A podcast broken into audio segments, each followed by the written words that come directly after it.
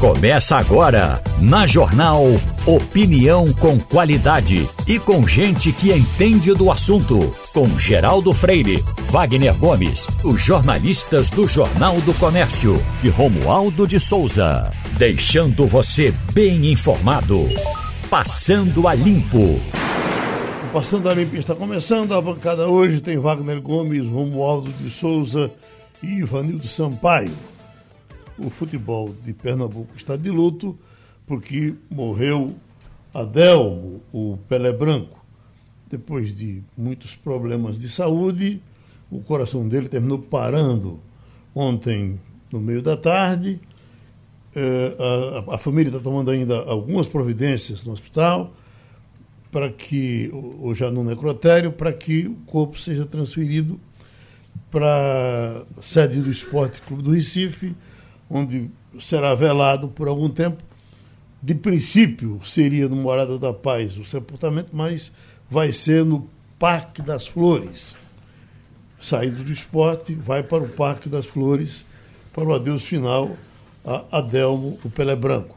Eu estou com Paulo Moraes, um dos cronistas mais importantes aqui do Estado. Paulo Moraes foi repórter importante da Rádio Clube, repórter importante da Rádio Jornal do Comércio, foi editor de esportes do Jornal é. do Comércio e depois ainda foi eh, editor de esportes da TV Globo por perto de 40 anos, agora está aposentado, mas ativo ainda com as coisas do futebol. E se você acha pouco, ele ainda é irmão de Lenivaldo Aragão, outro peso pesado do futebol. Mas, é, é, Paulo. Tá Paulo, você, você conviveu com Adelmo como? Mas era dele? Essa voz não era dele, não. Foi? Bom, Ivanildo, você, você chegou a ver Adelmo jogar, Ivanildo? Bom dia, Geraldo. Não, Geraldo, não cheguei. É, quando a Delmo brilhou no futebol de Pernambuco, eu morava fora, eu morava no Rio de Janeiro. Uhum. Agora, ouvi falar dele muito, li matérias sobre ele na revista Placar e na própria imprensa nacional. Uhum. Era realmente um, um, jogador de prestígio fora do Estado que foi nacionalmente reconhecido e respeitado. Uhum.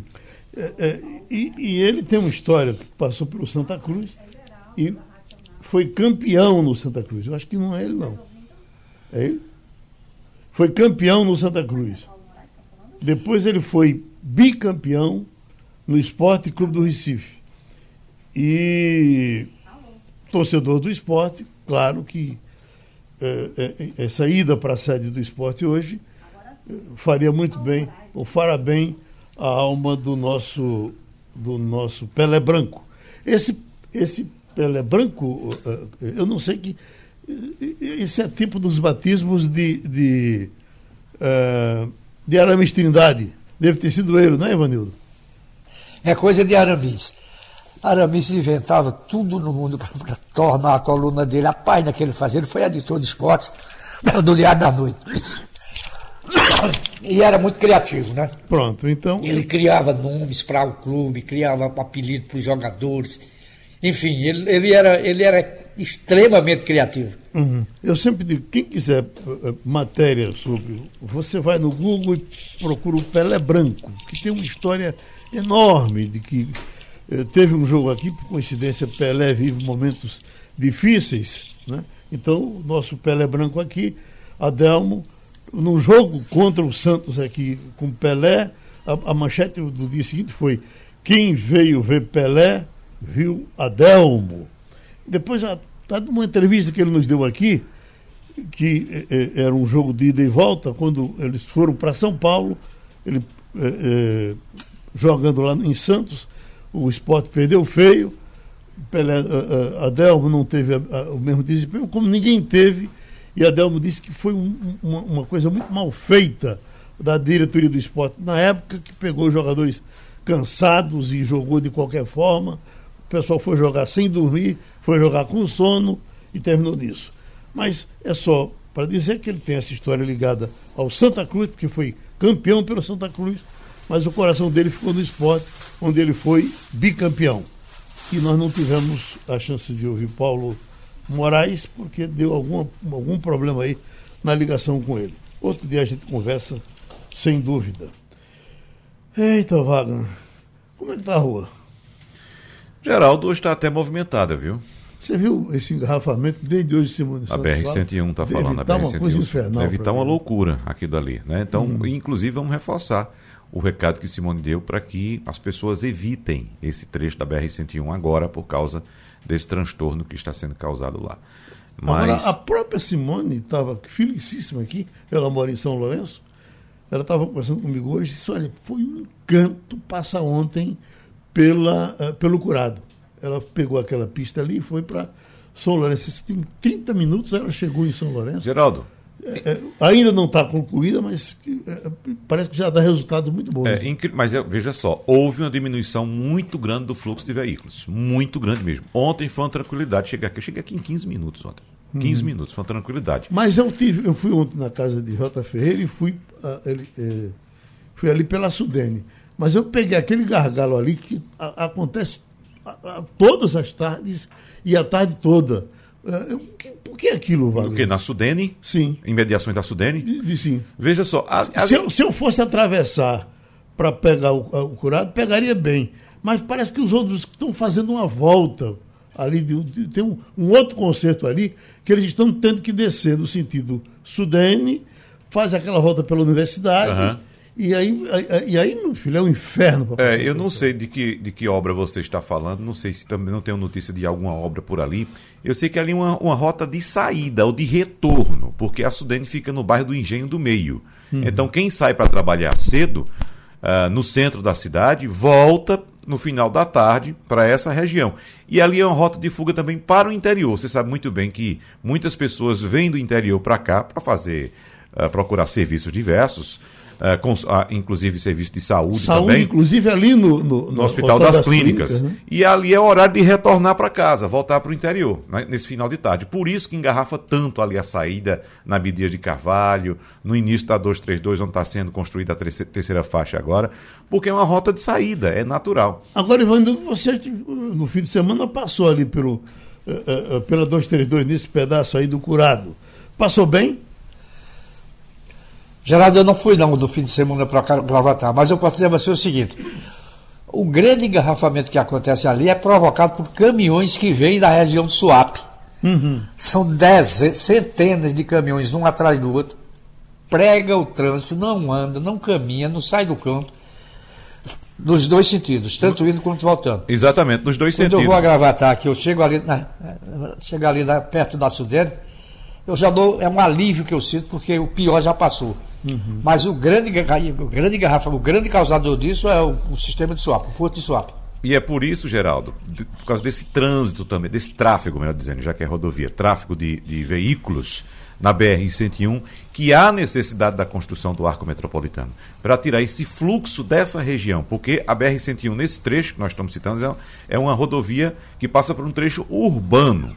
Então, a construção do arco metropolitano iria jogar esse tráfego pesado de caminhões, inclusive lá da, da, da Jeep, né, que faz também o transporte de veículos, que precisa chegar a Suape, que precisa seguir para o interior uh, do país ou para outras regiões do país, e retirar esse fluxo da BR-101, que está completamente estrangulada por causa desse fluxo grande. Então, há necessidade, vamos saber como é que o, a, a, o novo governo, a nova governadora, vai tratar desse assunto do arco metropolitano, que é um, um, um assunto que está em pauta há 16 anos, né, Geraldo? Ou 20. Uhum. 16 ou 20 anos, e não sai do papel. Pronto, mas o nosso Romualdo de Souza está em Brasília. Brasília é sempre uma agenda importante de notícia. E agora, pegando fogo com essa mudança de governo, com esses atentados. Romualdo, como é que está Brasília hoje? A sua agenda está pesada? Olha, se você olhar o relatório da equipe de transição, Geraldo, você vai encontrar em torno de 15 mil, 15 mil obras paralisadas. Uhum. Ou seja, se tem obras importantes que estão paralisadas exatamente por causa da gestão que não se preocupou com essas obras, imagine Wagner Gomes recomeçar ou começar uma obra sem tirar a devida importância do arco metropolitano, começar uma obra. Vou dar um exemplo, Geraldo. Uhum. Na entrada da cidade, na entrada do Distrito Federal, não de Brasília, mas na separação de Goiás com o Distrito Federal, tem uma cidade chamada Formosa. Há 22 anos, 22 anos, lá no início eh, do, dos anos 2020, havia um pedido para que houvesse uma duplicação antes da entrada da cidade de Formosa, justamente porque de onde vêm os caminhões, os possantes caminhões do Nordeste para o Centro-Oeste e boa parte do sul do país. Essa obra somente agora foi começada e teve de ser paralisada por falta de verbas. Ou seja, estou dando um exemplo, mas são 15 mil exemplos. Uhum. Brasília está, hoje, Geraldo, numa situação que nem na época do governo militar a gente teve essa situação. Boa parte das ruas está fechada, como, por exemplo, a esplanada dos ministérios e a Praça dos Três Poderes. Só veículos oficiais que passam por ali. Ou alguns índios quando conseguem furar um bloqueio. Então, está fechada. Depois dessa história toda aí, é, do, da revelação de que um bolsonarista veio lá da cidade de Xinguara, no Pará, andou quase dois mil quilômetros para cometer um atentado na capital federal, aí é que as coisas ficaram mais rigorosas. No Centro Cultural do Banco do Brasil, onde está o governo de transição, para você entrar, mesmo sendo o Centro Cultural do Banco do Brasil, que tem diferentes outras atividades, aliás, muitas atividades culturais, é preciso passar por uma revista. Se você for entrar hoje no Senado Federal, você não entra, porque somente os credenciados, os funcionários e os senadores. Ou seja, Brasília está em compasso de espera muito mais receosa do que pode vir a acontecer, porque até agora as autoridades, nem as autoridades que estão no poder, nem aquelas que assumirão em 1 de janeiro, nenhum desse grupo, desses grupos tomou a medida exata é preciso desalojar esses grupos que estão ali na frente do QG do Exército. Ivanildo, só para você ter uma ideia, o QG do Exército fica numa avenida larga de seis faixas. De um lado fica só o QG e a biblioteca, e do outro ficam as residências dos oficiais generais. Essa larga avenida está trancada, porque quando você tenta passar por lá, você tem de passar primeiro por um grupo de é, pessoas que armou barraca, pessoas que estão vendendo cachorro quente, pessoas que botaram pequenos carros de sons, porque esses carros de som pequenininho também estão ali para cima e para baixo. Tem um deles que repete 24 horas do dia, todos, absolutamente todos os discursos do presidente Jair Bolsonaro, o que não é muita coisa, porque Bolsonaro não fez muitos discursos. Mas só para você ter uma ideia, tem outro que vende CDs com a música do Exército, a música, o hino nacional e o hino à bandeira. Ou, ou, seja, virou um negócio ali na porta do QG do Exército. E a ideia é como retirar esse acampamento de uma avenida importante que fica no centro da cidade, porque fica o conflito. É uma área do governo do Distrito Federal? É. O GDF é que manda por ali. Mas é uma área, é, digamos, de interesse militar de segurança nacional, porque é o quartel-general do Exército. Aí o Comando Militar do Planalto joga para o GDF, o governo do Distrito Federal consulta o Gabinete de Segurança Institucional e até agora ninguém tomou a providência e o receio segue. Ou seja, virou uma feira, né, Geraldo? Pelo relato de Romualdo de Souza, vende-se comida, vende-se camisa, vende-se música, vende-se tudo, né? Agora, há de se suspeitar... A, a feira do troca-troca do São é assim. É, agora, é, é, é, suspeita-se que essas pessoas é, tenham dinheiro, sejam pessoas que tenham condições de sobrevivência, porque quem precisa trabalhar para levar o pão de cada dia não pode ficar há dois meses parado em um lugar só e tendo que gastar, porque vai ter que se alimentar, vai ter que fazer compras e tal. Agora, por falar nisso, Geraldo, e em dinheiro e renda, é, em relação a esse é, é, iniciante de, de, terrorista que tentou uhum. botar essa bomba lá no aeroporto de, de Brasília, o que se dizia antes era que era, era, ele era dono de uma rede de postos. A informação que chega agora, mais recente, é que ele não é dono, que era gerente de um posto de gasolina lá no Pará e estava desempregado há dois meses. Então ele estava lotado, estava habitando um apartamento no setor sudoeste de Brasília, que é um setor que tem um valor alto. Brasília já é uma cidade cara. E nesse lugar, é um dos lugares mais caros de Brasília, no Sudoeste, pagava um aluguel de 3 mil reais comprou esse arsenal de armas e ainda fez o transporte dessas armas. Então, a polícia já identificou um segundo participante nesse projeto, que felizmente deu errado, e certamente deve estar em busca de outras pessoas, possivelmente financiadores desse sujeito.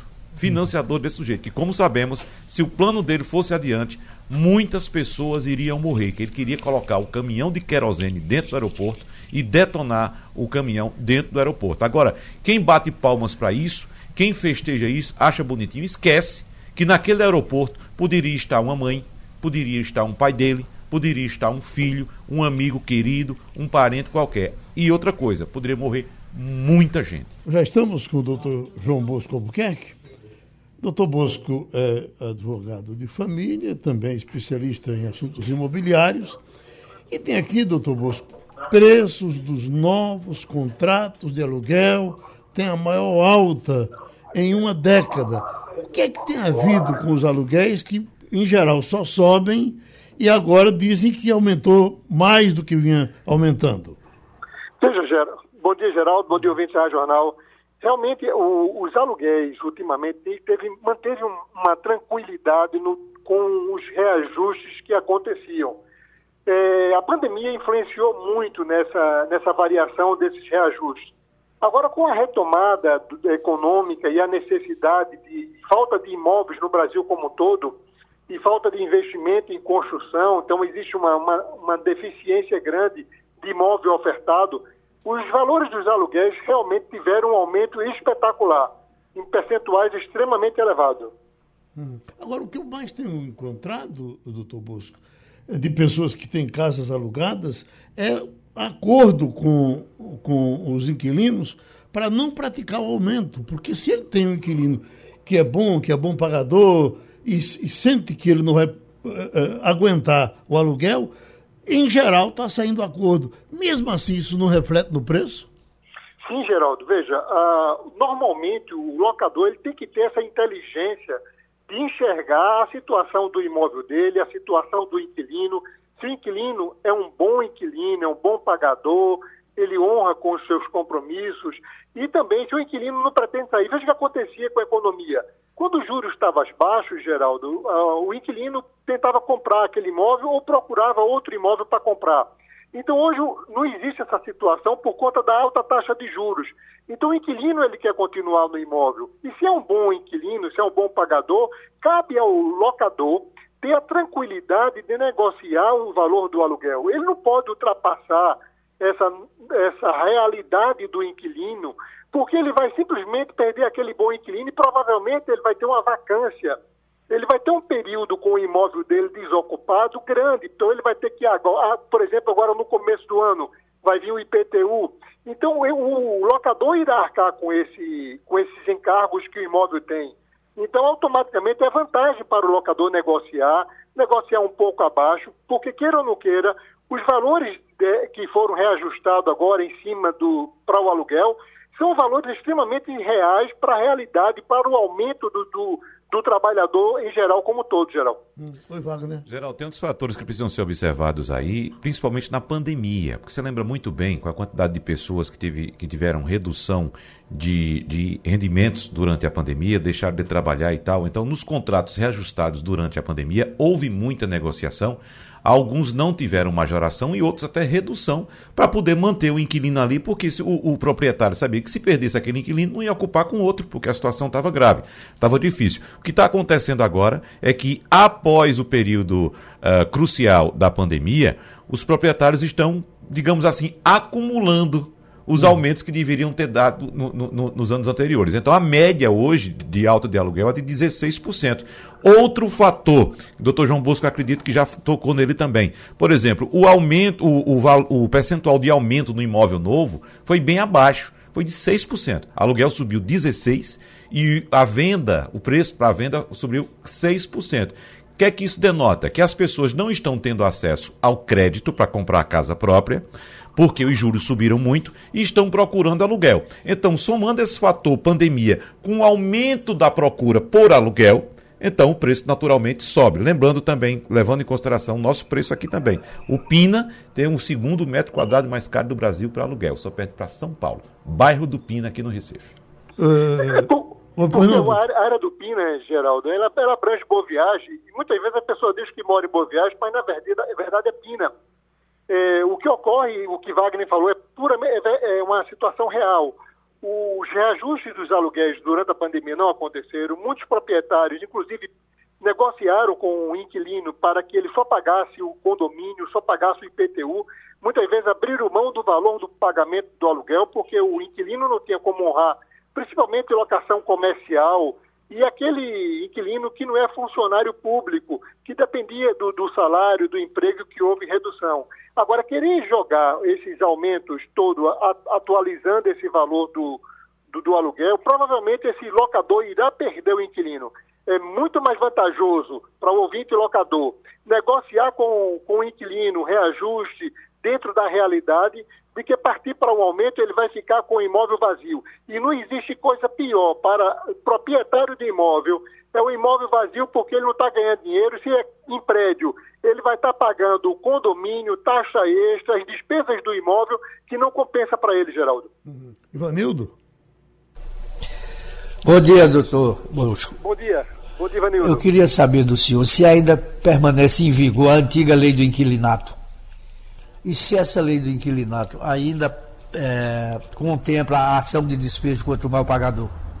Sim, a, veja bem, a lei do inquilinato, que é a 8.245-91, continua em vigor.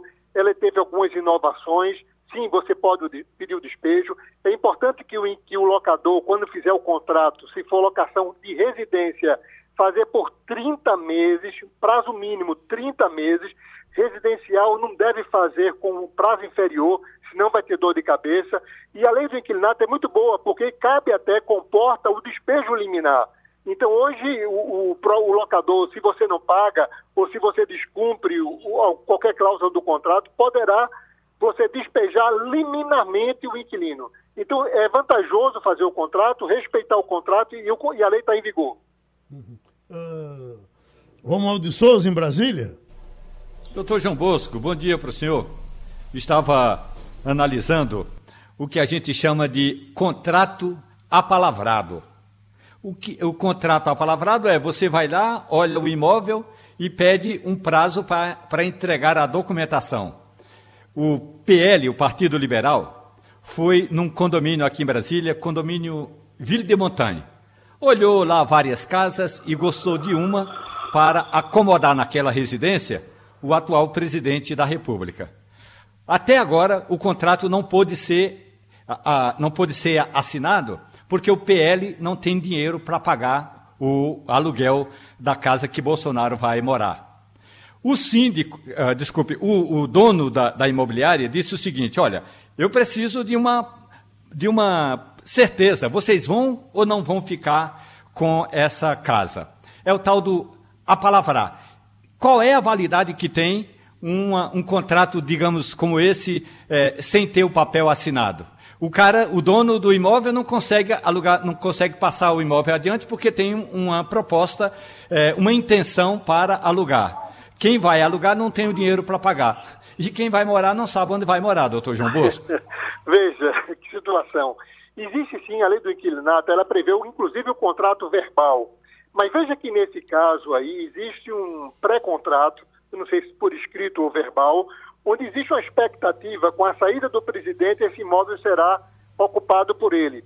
Então, o, o, locador pode esperar dentro do prazo que eles ali apalavraram, mas a qualquer momento o locador também pode não alugar mais, porque não entregou a chave do imóvel ao inquilino, não entregou a chave ao, ao PL. Então, existe essa liberdade. Mas se existir algum pré-contrato, algum pré-acordo estabelecido, provavelmente o, o locador irá respeitar esse prazo para depois ser realizado o contrato de locação definitivo com, com o inquilino ou com o partido, que pode, queira ou não queira, um, um, uma empresa alugar e fazer um contrato residencial. Então, nesse caso, o partido PL fará uma, uma alocação residencial para o, o, o presidente da República. Pronto, foi isso que tratamos com o doutor João Bosco. A manchete é preços dos novos contratos de aluguel têm a maior alta em uma década. E nós estamos com o jurista José Paulo Cavalcante Filho para passar limpo aqui com a gente. Por exemplo, doutor José Paulo, STF fixa novas regras para pedidos de vista e decisões individuais. Depois, decisões individuais de ministros do STF, em casos urgentes, terão de passar pelo referendo do plenário. Bom, além disso, os magistrados vão ter 90 dias para devolver processos com pedidos de vista, ou então os autos serão liberados automaticamente para avaliação dos demais ministros da Corte. Esse aqui era um assunto interessante e delicado há muito tempo, porque muito ministro pegava, sentava em cima, tem aquele com relação a, a, a algumas alguns privilégios dos próprios juízes, que o ministro Fux parece, parece passou três ou cinco anos sentado em cima sem dar a decisão. Isso agora acaba, doutor Zé Paulo? O Geraldo, em primeiro lugar, bom dia uhum. e desejo um fim do ano esplendoroso para você e os seus, seus ouvintes. Em segundo lugar, Geraldo, em indo ao seu ponto, isso aqui, isso é, desculpe, está é, certo a decisão, mas é uma espécie de brincadeira. Uhum. Brincadeira. Para você ter uma ideia, Geraldo, esse último ano, o último ano, quantos processos decidiu o Supremo? As decisões do tribunal foram 21.899. Só que as decisões individuais foram 89.738. Então, para 21, 22 mil decisões coletivas, você tem 90 mil decisões individuais, que não tem como controlar isso. Para você ter uma ideia, Geraldo, a, a, as, as cortes constitucionais do mundo têm números muito parecidos, as importantes, muito parecidos entre si.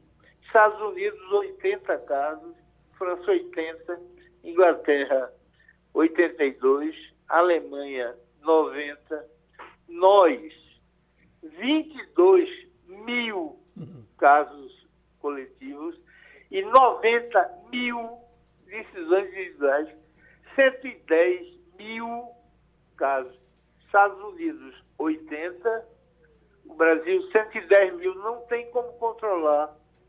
Então, esse, esse é, uma, é um enxuga-gelo, Geraldo, que é uma tentativa de evitar uma solução que, para mim, é óbvia. O que é que nós precisamos fazer para ter um judiciário que funcione? O, o, o, o Supremo hoje tem dois problemas graves. Primeiro, é esse excesso de processo. O segundo problema é decisões individuais. Sabe quantos países do mundo permitem decisões individuais de ministros de Supremo, de Corte Constitucional, uhum. Zero. Zero. Há uma experiência em Estados Unidos e Inglaterra, que Rosa Weber tenta botar nessa portaria de agora, que é o seguinte: Suponha que tem uma decisão muito urgente. O que é que acontece? O que acontece nos Estados Unidos e na Inglaterra é que, se a corte não estiver reunida, um ministro pode decidir. Mas essa decisão do ministro não vale. Fica suspensa, você convoca o tribunal, chama-se Corte Constitucional, e ela decide se referenda ou não a decisão individual do ministro. Quer dizer, em um lugar, em um lugar do planeta, você permite que o ministro sozinho possa decidir nada. É sempre coletivo.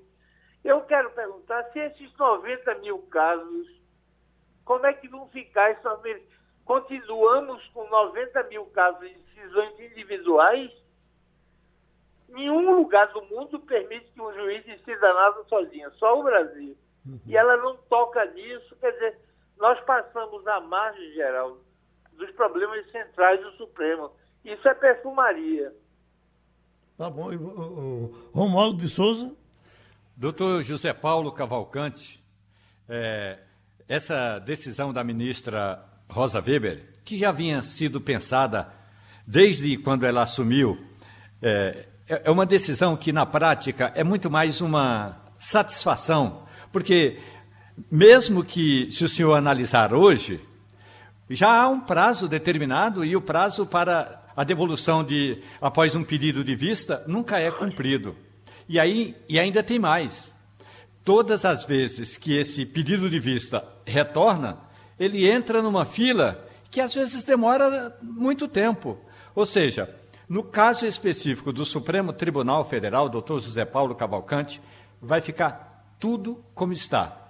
Havia até uma recomendação que foi feita por um dos juízes auxiliares da ministra Rosa Weber, que, em vez, eh, para tratar dessas questões individuais, dessas decisões individuais de ministros, se fosse de fato algo muito urgente, uh, o, o ministro poderia levar o assunto para a turma. São duas turmas, levaria o assunto para a turma, a turma faria uma reunião extraordinária, ainda que virtual mas parece que também ela não encontrou brecha no regimento do Supremo para eh, aceitar essa decisão, Zé Paulo. Você tem razão, Rolo. Há, há uma espécie de desculpa ao público. Há três semanas atrás, a ministra Rosa Weber ah, houve um requerimento de um desses pequenos partidos que usam o Supremo para fazer política pediu a investigação do presidente da República, Jair Bolsonaro. O despacho da ministra Rosa Weber foi o sorteio, você, você conhece isso, você mora aí, junta-se 11 casos, sorteia-se, um computador sorteia e distribui com os, os ministros. Caiu para ela. Qual foi o despacho da ministra Rosa Weber? o pedido é para investigar o presidente. Ocorre que o Supremo, à luz do artigo 102, não tem poder para investigar ninguém. Esse poder quem tem, artigo 129, estou citando a decisão da ministra Rosa Weber, esse poder quem tem é o Ministério Público. Assim, como o Supremo não pode investigar ninguém, eu transfiro o pedido ao órgão que pode, que é o Ministério Público, e encaminho o processo à Procuradoria-Geral da República. Ponto. A decisão está certa. O problema é que à direita dela, no plenário, senta Alexandre de Moraes, que conduz um inquérito que é absolutamente ilegal. Então, ela diz: o Supremo não pode investigar ninguém.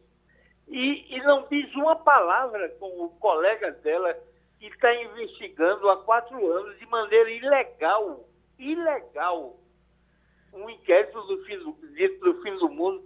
Quer dizer, é, é mais uma desculpa para a opinião pública do que para valer. Porque se fosse sério, a posição dela fosse séria, ela diria, como o Supremo não pode investigar ninguém, eu quero levar para o plenário esse inquérito do Alexandre Moraes para saber se o plenário concorda com isso ou não. Silêncio há uma teia de cumplicidade explícita no Supremo em que ninguém, nenhum ministro, questiona a decisão de outro ministro. E com isso garante que as suas próprias nunca serão questionadas. Esses é que são os dois. O Supremo tem dois problemas que são prevalentes sobre todos os demais. Primeiro, ele tem que ser uma corte constitucional. Não pode ser instância revisora dos outros tribunais, porque o volume de ações fica impraticável. Quer dizer, os países importantes do mundo têm entre 80 e 90 casos por ano, o Brasil tem 110, 120 mil. É impossível. Esse é um problema. Nós temos que voltar a ser apenas uma corte constitucional. Tem um, Segundo problema. Tem um requentado chegando agora, doutor Zé Paulo, que é capitais pedem para Barroso manter suspenso o piso de enfermagem. Aí é, vem aqui, ó. A Abrasaf, Associação Brasileira de Secretários de, Secretários de Finanças das Capitais, enviou ao ministro do STF, Luiz Roberto Barroso, o pedido para manutenção da liminar que suspendeu o piso de enfermagem em setembro. Depois de tudo isso, depois de tanta passagem para o Senado, volta para a Câmara, resolve-se, a gente pensava até que já estava resolvido. Esse assunto não vai terminar nunca. É o Supremo que decide. É uma boa observação, Geraldo, uhum. porque é o segundo problema do Supremo. Como nenhum país do mundo, nenhuma coisa constitucional do planeta admite decisão monocrática, o Brasil é o único. Aí cria-se uma teia de disfunções. A semana passada, Geraldo, você teve o ministro Gilmar Mendes. Volto a Barroso agora, o amigo Barroso. Gilmar Mendes a concessão de porte de arma é um ato típico do poder executivo, da administração pública. A concessão e a cassação. O ministro Gilmar cassou o porte de arma de uma deputada. Meu amigo, o artigo 102 do, da Constituição só permite que você julgue casos. Não há nenhum julgamento em relação ao porte de arma do, da deputada. Você simplesmente não tem competência para tomar essa decisão. Este caso agora dos enfermeiros, eu até concordo que vai ser um problema grave, sobretudo para as prefeituras de interior e tudo, que o piso foi uma pancada muito alta. Eu, eu, não estou desatento a isso. Agora, foi uma decisão do Congresso Nacional. O, a Constituição diz que tem que haver o equilíbrio entre os poderes. Você não pode entrar na decisão do Supremo, do, do, do Congresso, num tema que não tem nada de constitucional e suspender. Quem tem que suspender, tem que resolver esse barulho, é o próprio Congresso, que tomou uma decisão, talvez refletida, talvez fosse uma progressão, não podia ser de uma vez só. Esse é outro problema. Agora, a decisão do Congresso é do Congresso. O Judiciário tem que respeitar. Aí, isso no Supremo, Geraldo, não vale nada. Os ministros acham que são. É, tem seus feudos lá, eles mandam do planeta Terra o Congresso que se lixe, a Constituição que se lixe. Estamos vivendo um momento grave do país e é preciso que o novo Congresso encontre uma solução para fazer que o Supremo comece a funcionar de verdade. Pronto, a gente ouviu o jurista José Paulo Cavalcante Filho. Você já se acostumou com isso, eu não me, não me acostumei ainda. Eu agora vou comprar remédio na Paraíba quando eu precisar, porque está aqui, ó. Lei proíbe farmácias da Paraíba de pedir CPF dos clientes para conceder descontos nas compras. Lei assinada pelo governador. É, lei Entendeu? estadual. Lei estadual. É, entendeu? Aham. Uhum. Você não gosta de entregar seu CPF? Não, você chega lá, o cara pede seu CPF. Eu quero comprar uma cibalena, cara, hum. cadê seu CPF? É, exatamente. Peraí, pô, eu, o que eu tenho a ver com isso? Exatamente. E, é? e, Geraldo, eu me estranhei, eu, eu estranhei uma vez, Geraldo, que eu fui fazer uma consulta no hospital e a atendente perguntou: qual é a sua religião? Ok, se eu for crente, você não vai me atender, não? Uhum. Né? então, coisas da lei de proteção de dados. Eu fui lavar o carro um dia desses e, e, e eu, uma pressa danada para. Eu estava para sair e o cara venha fazer seu cadastro. Meu amigo, eu não tenho. Eu, eu nunca mais venho lavar o carro aqui, hum. porque eu fui passando aqui por um acidente. Eu não vou fazer cadastro aqui. Quer dizer, essas coisas gente, alguém chamou. Romualdo. Foi, foi você, Romualdo? Um, um colega nosso, é, alemão, que chegou para morar no Brasil recentemente, ele começou. A, a mulher trabalha numa organização e ele fica em casa cuidando da casa. Então ele vai no mercadinho, na feira, na venda.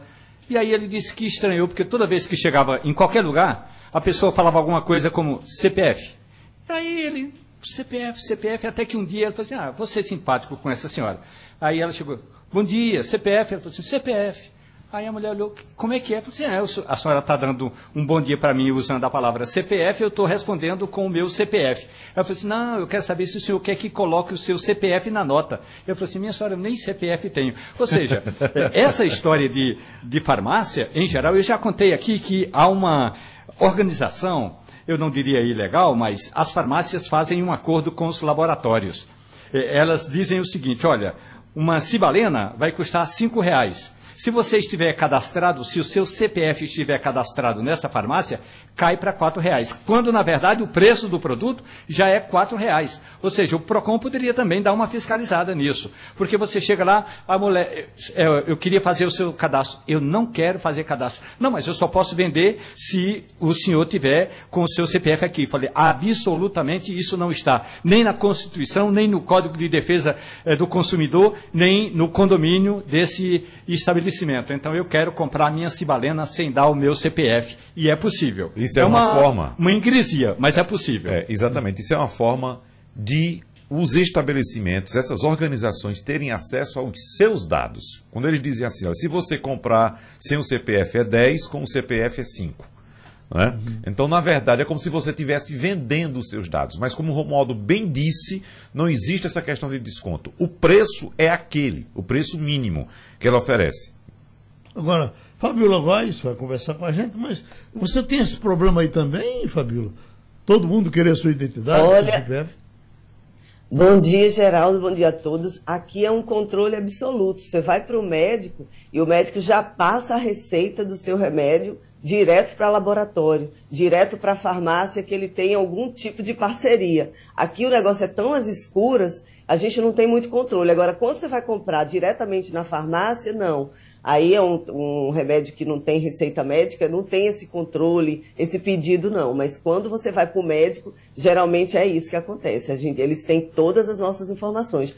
Por um lado, é bom porque alguns laboratórios fornecem descontos reais aqui. Agora, por outro, não, porque eles têm todos os dados né, da gente. Agora, você escuta a Fabíola falando, Wagner, fica pensando que ela está com um caminhão de gelo na cabeça. Né? A, a, gente já percebe que Fabíola está com, como se chama a, popularmente, fanhosa. É fanhosa. Não é? Eu acredito Sim. que seja por causa do frio. Você está em Washington, é um lugar que também é muito frio, porque é mais para cima, mais ao norte dos Estados Unidos. E a gente já tem aí, Fabiola, essa triste marca de mais de 50 pessoas mortas nessa que pode ser, se comenta pelo menos em alguns estados, a pior nevasca da história, Fabiola. Oi, oi, Wagner, é isso mesmo. Minha voz amanheceu assim. Eu peguei menos 20 graus de sensação térmica aqui uhum. em Washington DC. Tem dois anos que eu estou morando aqui. Eu nunca tinha visto essa sensação térmica e você fica todo agasalhado, bota gorro, bota cachecol, bota tudo, térmica, mas o ar, quando entra no seu nariz, parece que vai rasgando tudo, né? Então, obviamente, a garganta, isso daí acaba afetando, baixa a imunidade da gente.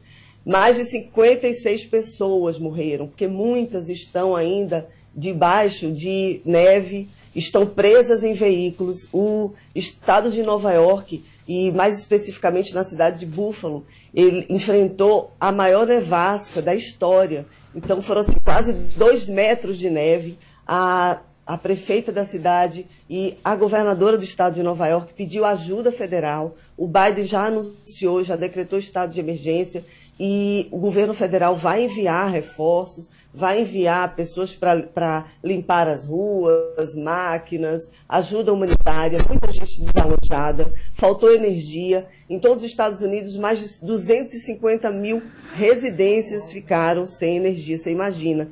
Em 48 dos 50 estados americanos, as temperaturas caíram abaixo de zero.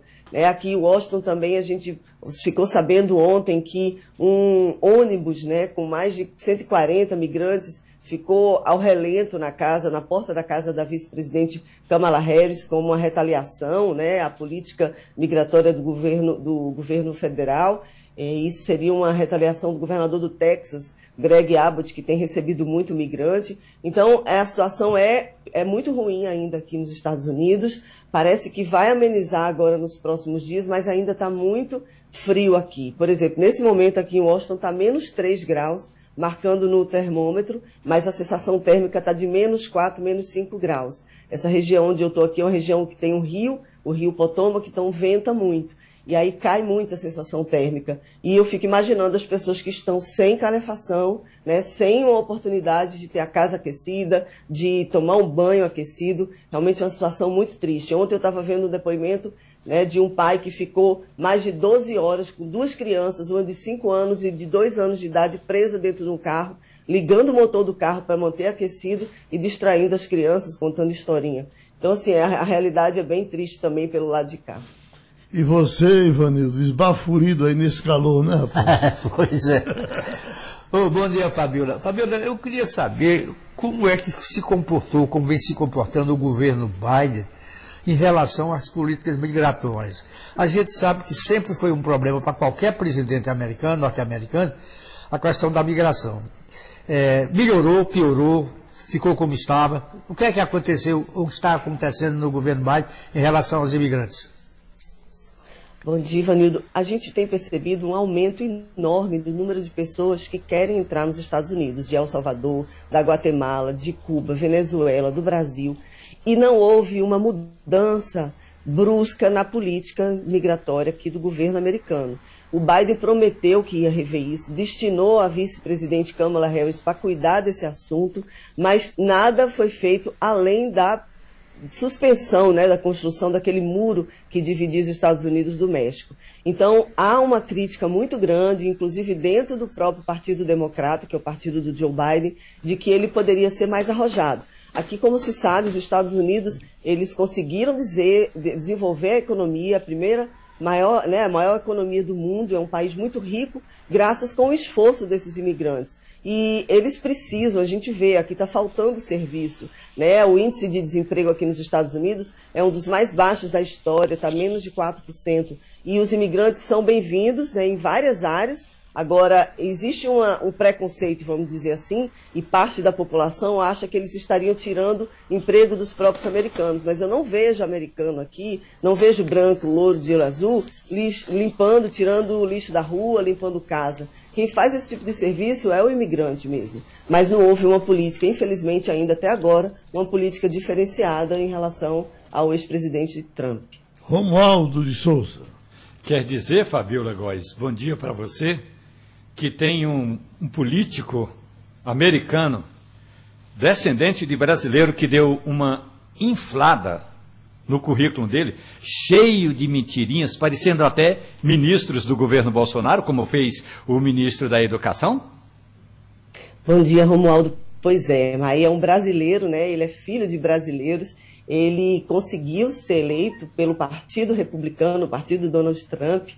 Né? Ele se diz homossexual. Ele fala que tinha, ele se formou numa universidade aqui eh, nos Estados Unidos e também que teria trabalhado em um banco, em um banco famoso aqui nos Estados Unidos. E aí o The New York Times, o jornal, divulgou essa informação de que ele tinha passado esses dados falsos, né? E está tendo uma pressão muito grande, porque ele ganhou na frente de um candidato do Partido Democrata, e o Partido Democrata está sugerindo, pedindo, inclusive, que ele renuncie ao cargo, né? Que seria um vexame. Ele foi eleito né, com, com a credibilidade, a população acreditando nele, de que ele era aquela pessoa. Ele é um jovem rapaz, trinta e poucos anos, e agora ele está aí desmascarado. Né? Ele também foi acusado em 2008 de ter roubado, de ter furtado cheque né, lá no, no Brasil e ter passado cheque falso em farmácia. Então é um, um cara que tá, tem um, um, passado